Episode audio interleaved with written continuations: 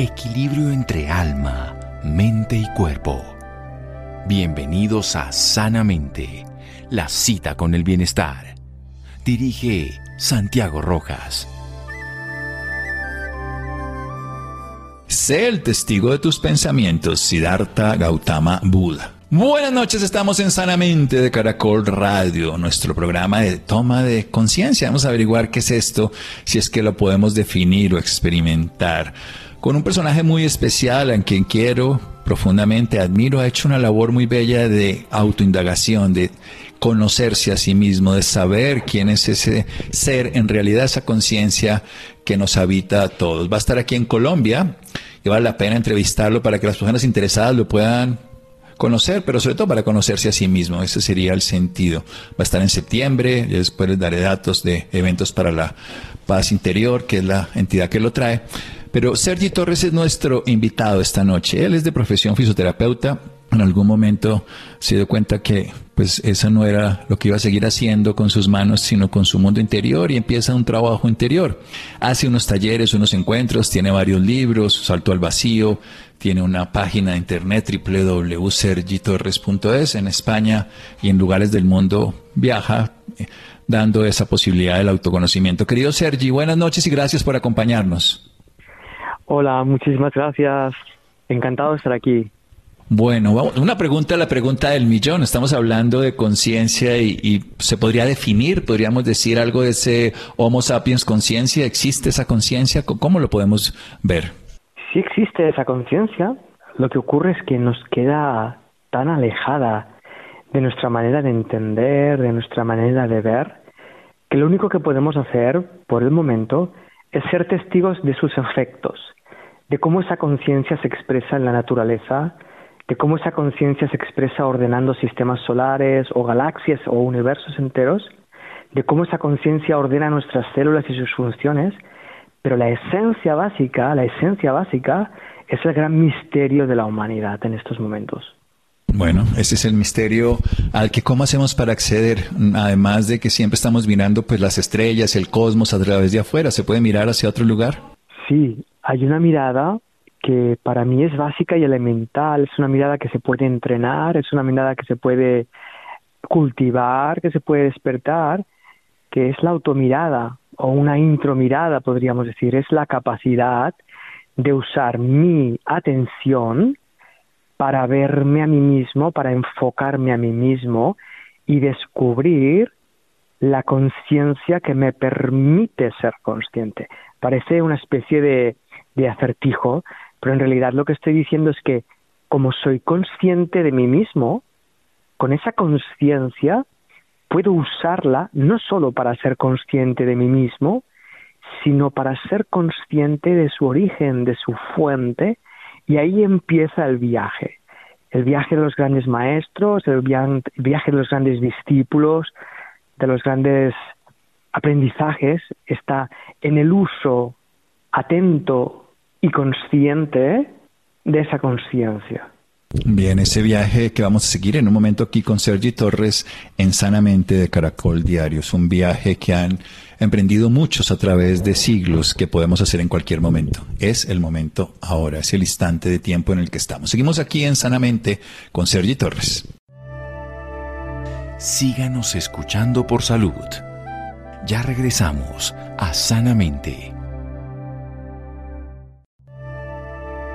Bienestar en Caracol Radio.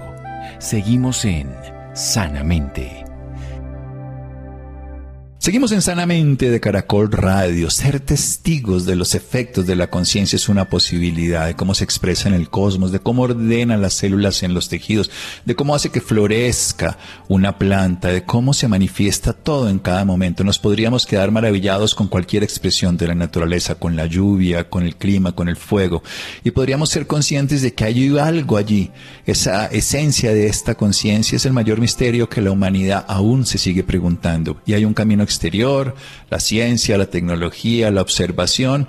Sin embargo, hay un camino, una intromirada, nos invita Sergi Torres, nuestro invitado de esta noche. Es esa atención de ser consciente que somos conscientes. Si hay una conciencia de la que podemos observar nuestra conciencia, pues podemos empezar ese viaje para seguirla, para encontrar su fuente, para seguir ese camino. ¿Cómo sigue ese viaje, Sergi? Ese viaje nos lleva finalmente en el uso y el cultivar de esa conciencia, nos lleva a meternos dentro de nuestra sombra, de nuestra persona, de esa parte más mundana, más cotidiana, que muchas personas tratan de huir de ella, cuando en realidad la conciencia lo que trata de hacer es conquistar esos espacios de sombra, vamos a llamarlo inconsciencia.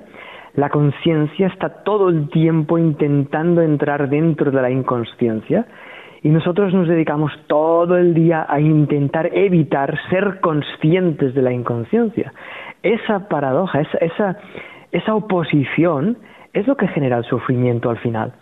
Porque cuando yo soy consciente de mi sombra, yo soy consciente de mi escasez, de mi necesidad, de aquellas partes de mí donde yo me siento carente o no merecedor, es que entonces puedo liberarme de ellas.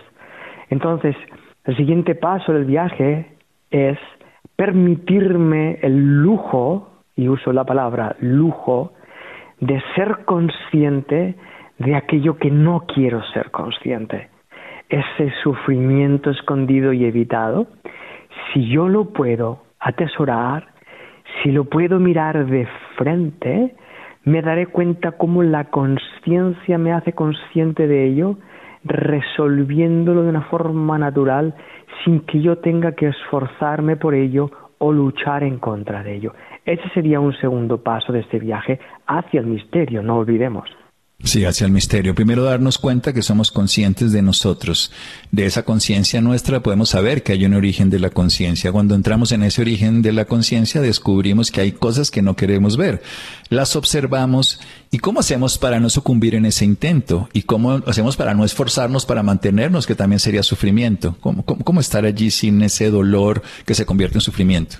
Claro, ahí entra una paradoja y es que no podemos sentir miedo sin sentir miedo, y no podemos sentir dolor sin sentir dolor, pero sí podemos sentir miedo conscientemente y sí podemos sentir dolor conscientemente. Y aquí en esta fórmula matemática empieza a aparecer una constante que es la conciencia y empiezan a convertirse lo que para nosotros eran constantes, el miedo, la escasez, la necesidad, la sensación de que alguien tiene que venir a salvarme o a amarme, esas constantes que nosotros hemos convertido en constantes, como la conciencia empieza a convertirse en constante, todas esas constantes personales empiezan a transformarse en variables entonces el miedo se empieza a convertir en una anécdota, la sensación de que necesito algo que no tengo empieza a convertirse en una anécdota y empiezo a darme cuenta de eso. Y al darme cuenta de esto, empiezo a tomar decisiones. Esa sensación que tengo de que necesito a mi pareja, ya sé que no es, no es verdad. Esa sensación de que tengo miedo de dejar el trabajo y que cada día tengo la sensación de que tengo que dejarlo, pero no lo dejo por miedo, ya sé que es una variable, que es una anécdota. Entonces empiezo al tercer paso, que es que empiezo a tomar decisiones más allá de mi miedo, más allá de mi dolor, más allá de mi incertidumbre, y empiezo a darme cuenta cómo es mi vida cuando yo empiezo a ser responsable de mi inconsciencia en lugar de ser víctima de la inconsciencia. Ese es el tercer paso.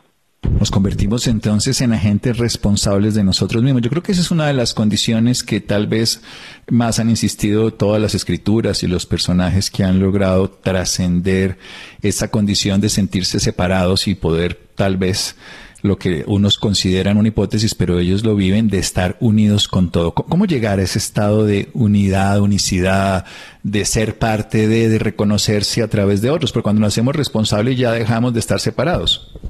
Ese punto es clave en el viaje de cualquier persona que quiera ser feliz en este mundo o que quiera sentir plenitud.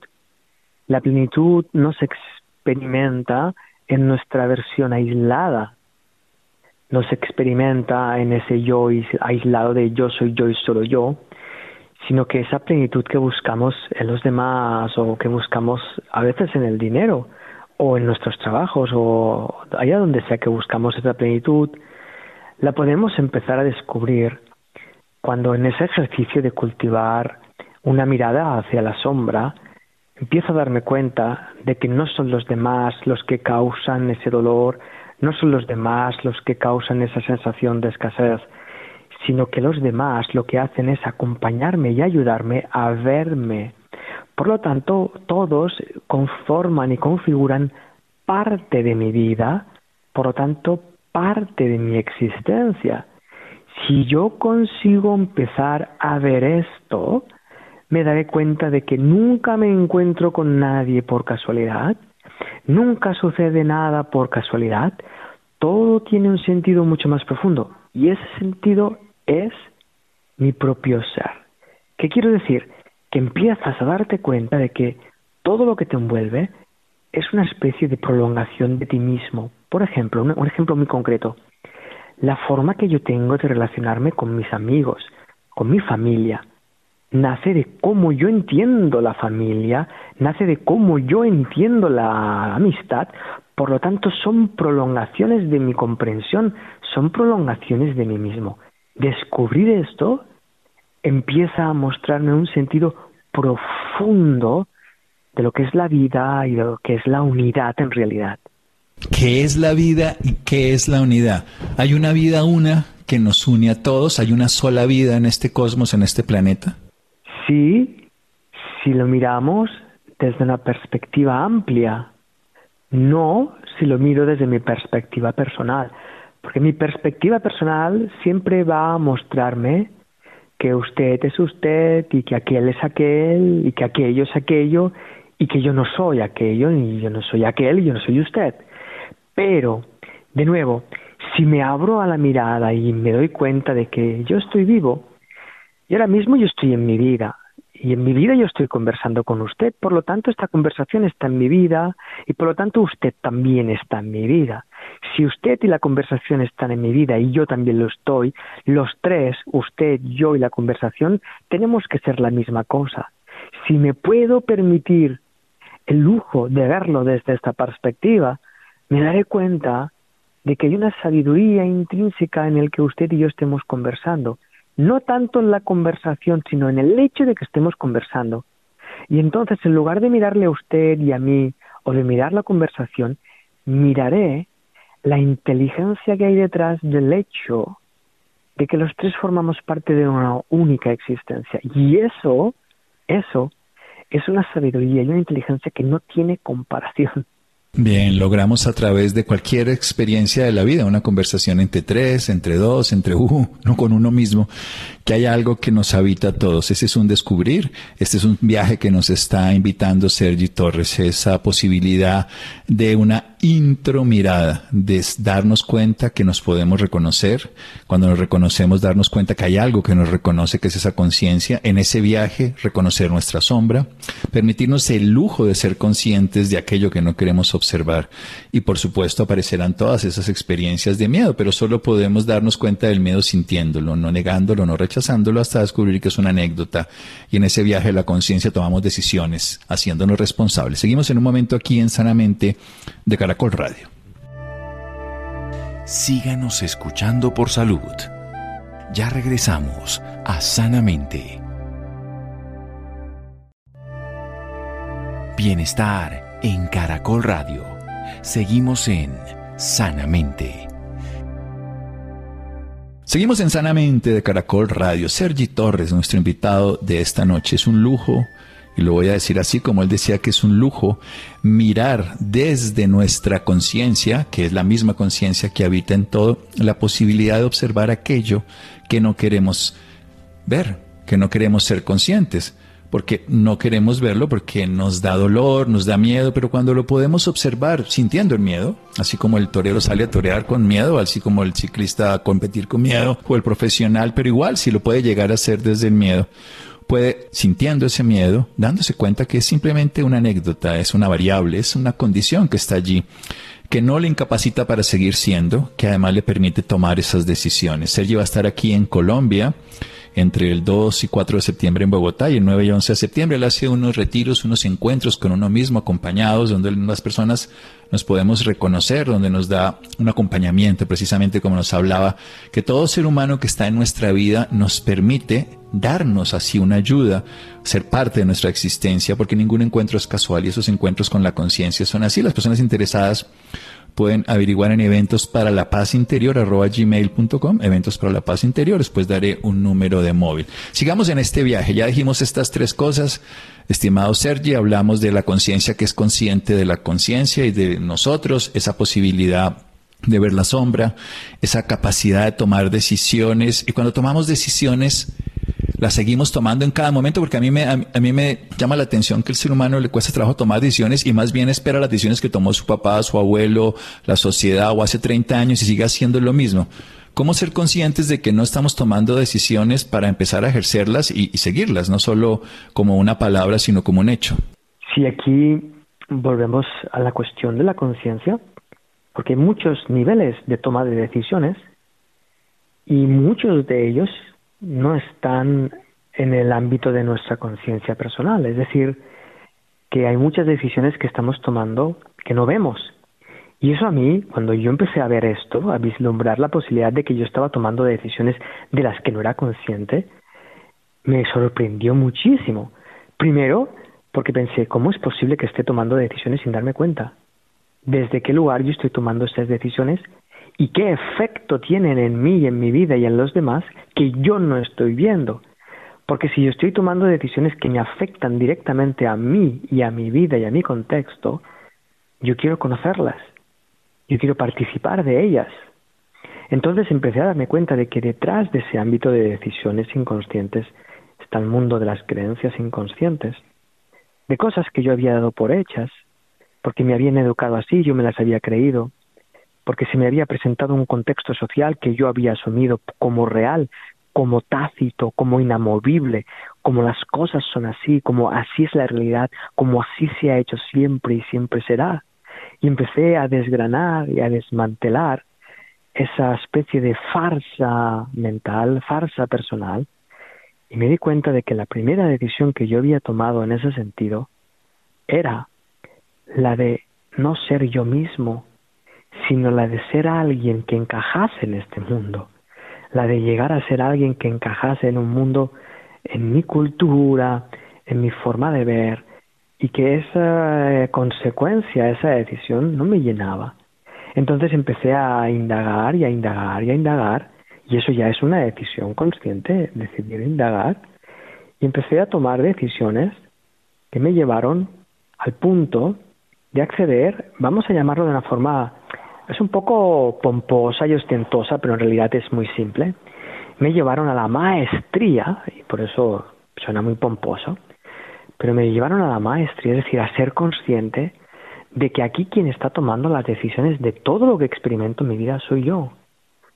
Entonces, la forma, por ejemplo, en la que usted y yo estamos conversando, nace de la decisión de lo que yo he decidido obtener de esta conversación si yo puedo ver esto, si yo puedo ver esto, la primera decisión que tomaré una vez visto es la de no tomar una decisión personal al respecto y permitir que nuestra conversación me sorprenda, que nuestra conversación me transforme, que nuestra conversación me muestre algo que no he visto en mi vida. Esto, para la mayoría de personas, no es tolerable porque intentamos controlarlo todo, intentamos tenerlo todo en la forma que lo podamos manejar y obtener el resultado que queremos obtener para que las cosas sean como queremos. Pero eso también es una decisión.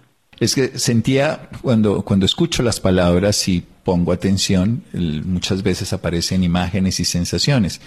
Y algo que es muy simple en la naturaleza es que lo más agradable que tiene la vida es soltar el control. Soltar desde el niño con la deposición, con la orina, desde la actividad íntima de la sexualidad, desde tener que no quitar, dejar la responsabilidad el fin de semana, de soltar los zapatos para entrar a la cama y, las pantuflas y acostarse, soltar. Entonces, ¿por qué esa contradicción si el verdadero disfrute de la existencia está en soltar? Nosotros es en aferrarnos, en atraparnos, en maniatarnos, en atesorar. ¿Dónde está ese error? Sí, sí, sí. Viendo la naturaleza como funciona, tal como apunta usted, vemos que todos los procesos y todos los movimientos que existen se basan en eso, en el descubrir una nueva forma, en el soltar. El ser humano no se permite esto porque cree que es lo que piensa que es.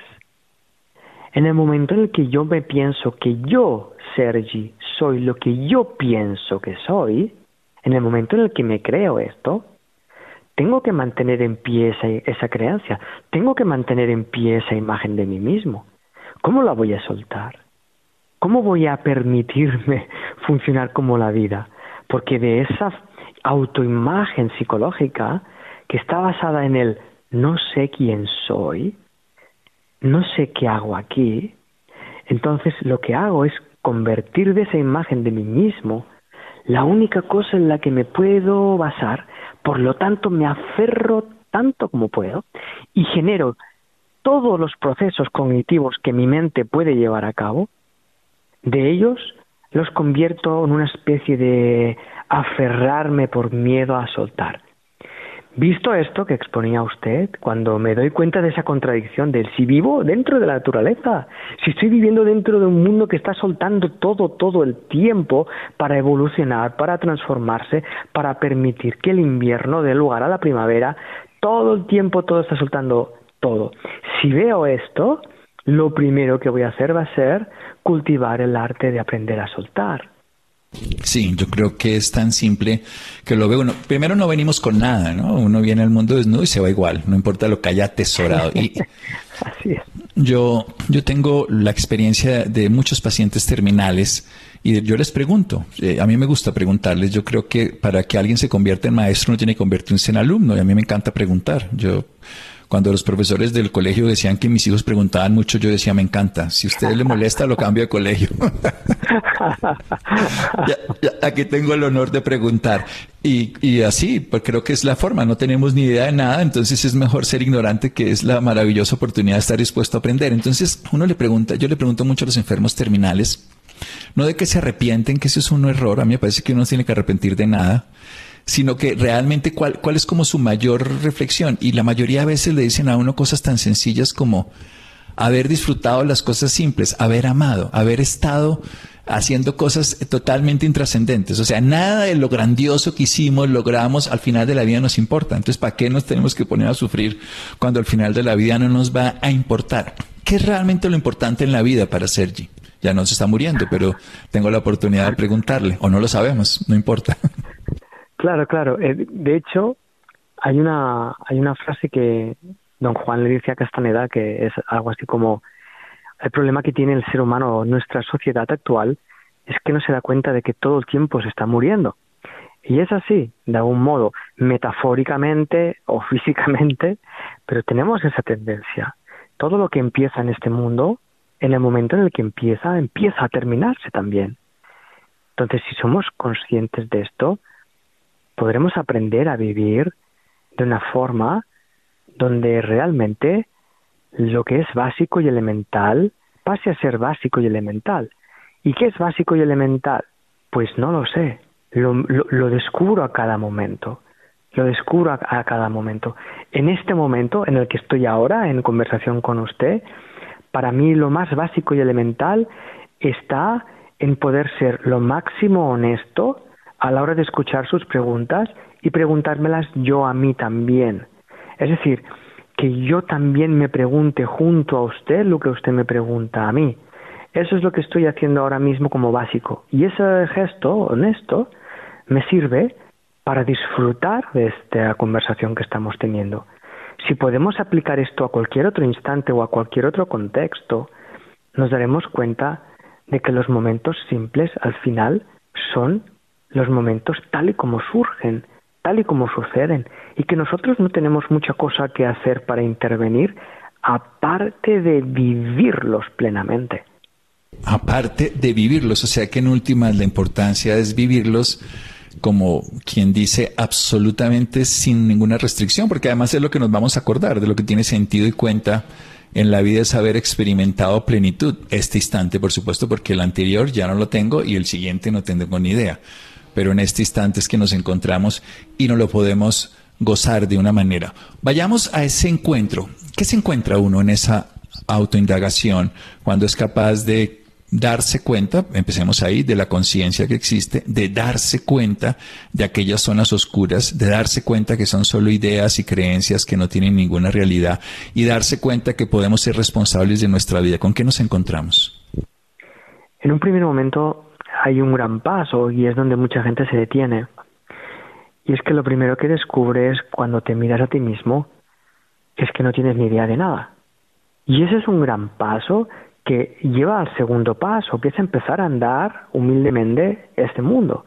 Pero muy pocas personas se atreven a andar en esa humildad, porque en ese ámbito de la humildad es donde está el soltar el control, es donde está el fluir, es donde está mirar la vida desde un prisma de alumno y requiere de la valentía de dar el paso de me he dado cuenta de que no sé quién soy, me he dado cuenta de que no sé quién eres, me he dado cuenta de que no sé nada de lo que sí pensaba saber, y por fin me entrego a ser enseñado por la vida, me entrego a ser enseñado por lo que sucede en ella, me entrego, en esa entrega hay ese segundo paso, y ahí empieza un descubrimiento de la persona y de uno mismo que no tiene fin, porque te terminas en un tercer paso descubriendo la parte más abstracta de ti mismo, la esencia, a unos le llaman espíritu, otros le llaman iluminación, ¿qué más da?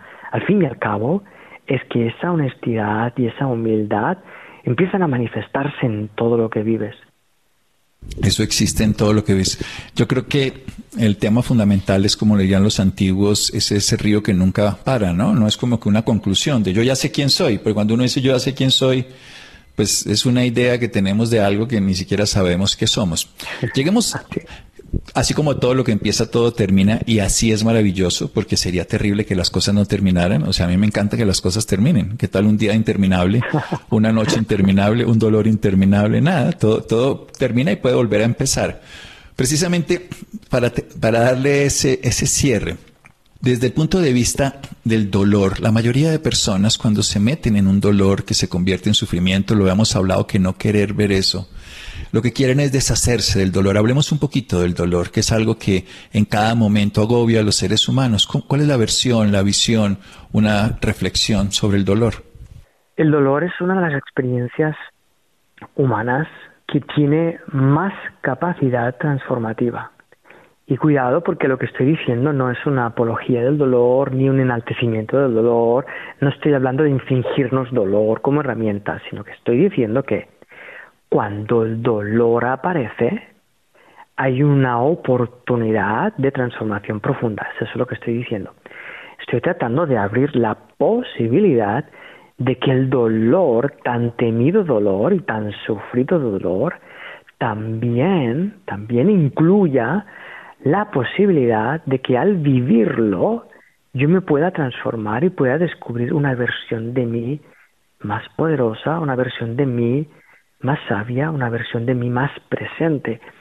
Pero, pero, para que eso suceda, tengo que empezar a tratar al dolor no como enemigo, sino como un testigo de una parte dolida de mí. Es decir, que el dolor emana de una parte de mi dolida y por lo tanto voy a ir, voy a ir con todo mi amor y toda mi ternura a mirar dónde apunta ese dolor. Dolor físico, dolor emocional, dolor de cualquier tipo. Si puedo hacer ese gesto, el dolor me apoya algo que sin él no vería el dolor me ayuda y el dolor me acompaña de una forma que no hubiera visto si no hubiera tomado esa decisión. El dolor nos ayuda y nos acompaña porque nos muestra ese marcador consciente de nuestra realidad. Es tan interesante hoy en día que la neurociencia ya le ha dado la importancia. Krishnamurti nos hablaba hace muchos años de eso, el Buda, con su frase famosa, el dolor es inevitable, el sufrimiento es opcional. Pero ya nos habla de que el dolor agudo es nociceptivo, hay una expresión sensorial, pero el dolor crónico es un recuerdo que se repite incesantemente, que no existe y no tiene vigencia, pero le damos el valor de realidad. Así que si nos damos cuenta de eso y lo podemos ver desde los ojos del amor, nos damos cuenta que es un aportante de nuestra toma de conciencia de esa zona dolida de nuestro ser. Querido Sergi, es un gusto aprender, acompañar, compartir, disfrutar este instante. Igualmente, igualmente. Siempre es un placer hablar con usted.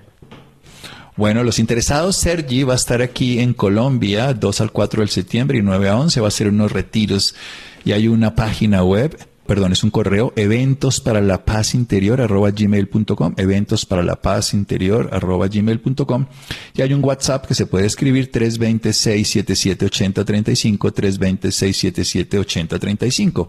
Seguimos aquí en Sanamente de Caracol Radio. Un abrazo, Sergi. Un abrazo. Síganos escuchando por salud. Ya regresamos a Sanamente. Bienestar en Caracol Radio. Seguimos en Sanamente.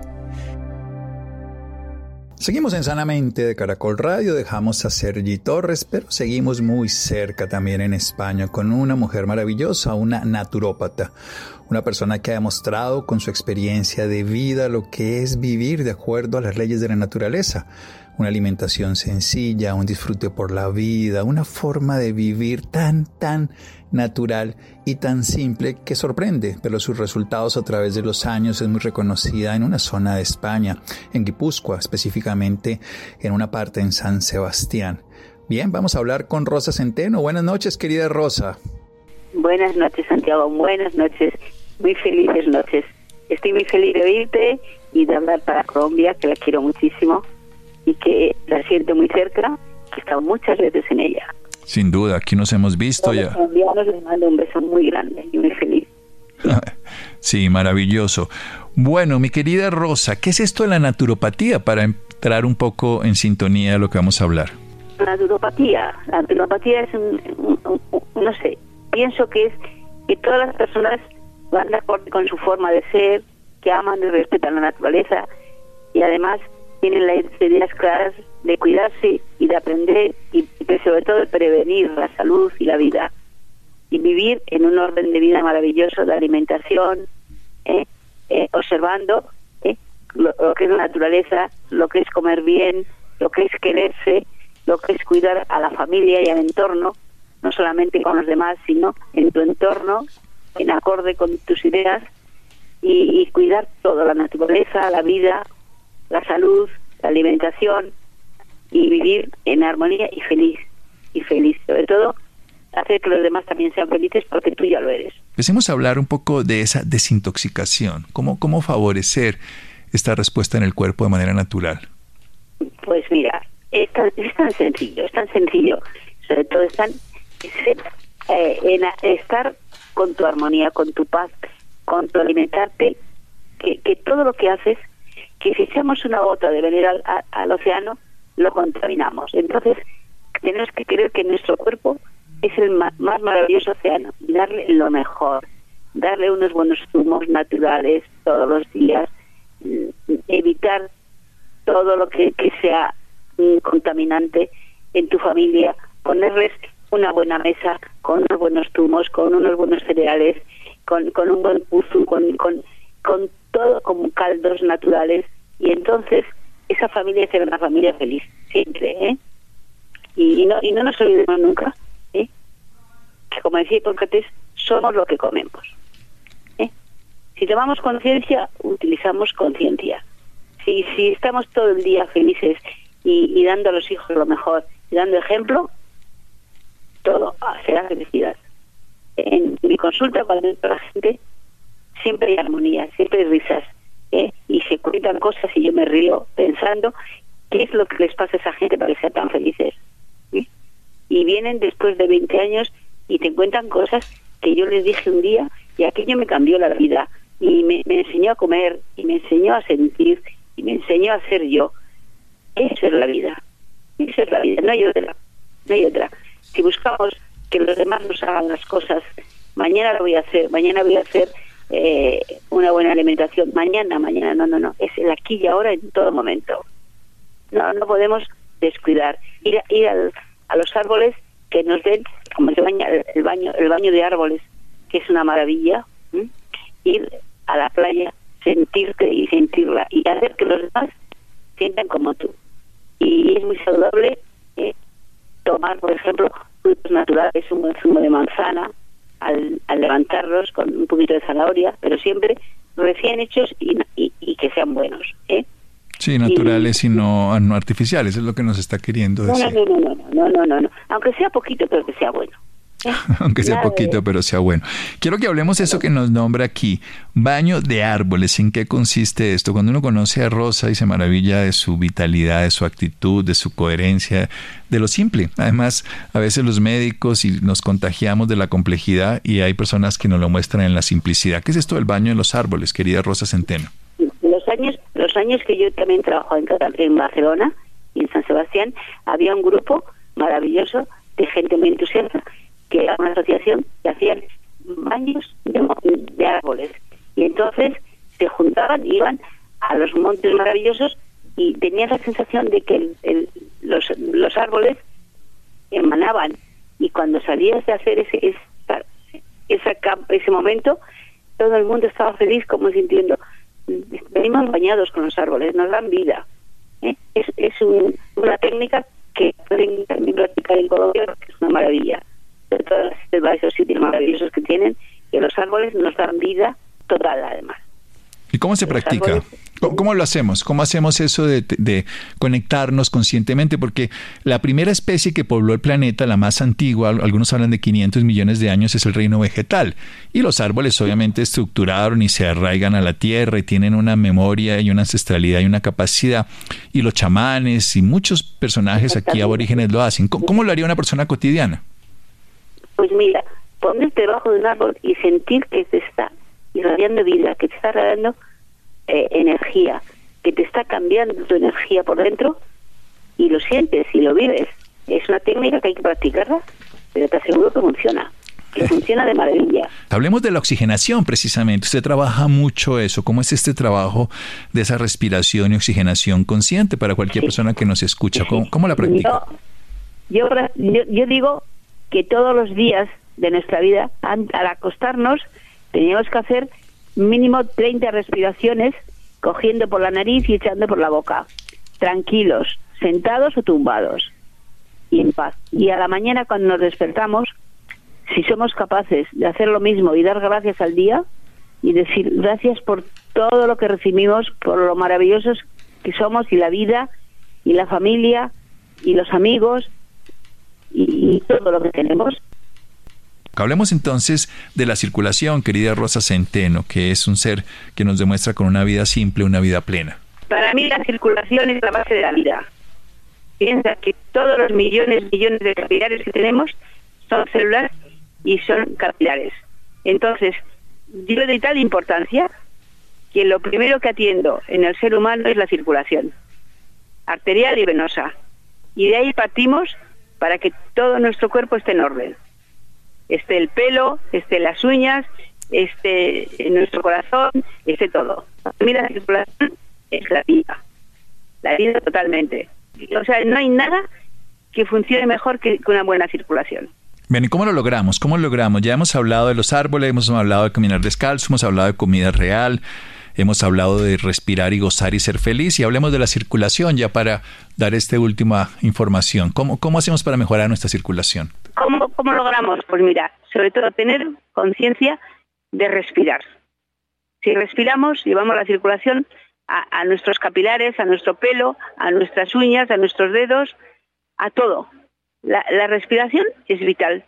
¿eh? Podemos eh, hacer cualquier cosa, pero si estamos cinco minutos sin respirar, ya no vivimos. Entonces, tener conciencia, coger el aire por la nariz, echarlo por la boca y cada día mínimo andar una hora. Cada día mínimo. Y subir escaleras, bajar ¿eh? y, bañarnos, ducharnos y, con la ducha siempre, siempre atrás en la espalda, que cuando nos caiga el, el agua por la espalda, necesitamos, estamos regenerando nuestra vida y nuestra circulación. Cada día cada día de nuestra vida. Comer bien, comer menos carne, comer mucho, muchísimas frutas rojas maravillosas, que hay en la selva hay tantas en, Colombia maravillosas como en España, y evitar todo, todo lo químico que podamos. Y entonces funcionaremos la vida. Y entonces tendremos buen pelo, que para mí es vital. Si estamos con la circulación no puede haber buen pelo, no puede haber buenas uñas, no puede haber eh, buen corazón, no puede haber nuestras arterias, no puede haber nada. Sentir que la circulación es la vida del ser humano la circulación en la vida del ser humano. Hay que conocer a Rosa para darse cuenta de todo lo que ella dice de manera simple y profunda, de su capacidad de transformar a cientos, a miles de personas allá en su tierra con estas herramientas tan cotidianas, la naturaleza, el árbol, la comida, la felicidad, que es lo que irradia, lo que vive. ¿Dónde podemos tener más información de Rosa? ¿Hay algún tipo de página que ustedes tengan, algún tipo de información en redes sociales? Vamos a ver, es eh, info arroba rosacenteno.com. Bueno, rosacenteno.com. Perfecto, mi querida Rosa, a descansar, a seguir feliz, porque eso es lo que ella tiene, lo que ella nos enseña, lo que ella muestra, y con todos los años de experiencia se vuelve una práctica que desde por la mañana agradeciendo, desde por la noche soltando, desde el día comiendo y riendo, se vive saludable. Un abrazo, querida Rosa. Adiós, Santiago. Muchísimas gracias y un beso grande a Colombia, que lo quiero muchísimo. Muchas gracias. Llegamos al final de Sanamente. Muchas gracias a Iván, muchas gracias a Isidro y a Ricardo Ya Quédense con una voz en el camino con Ney Martín. Caracol piensa en ti. Buenas noches.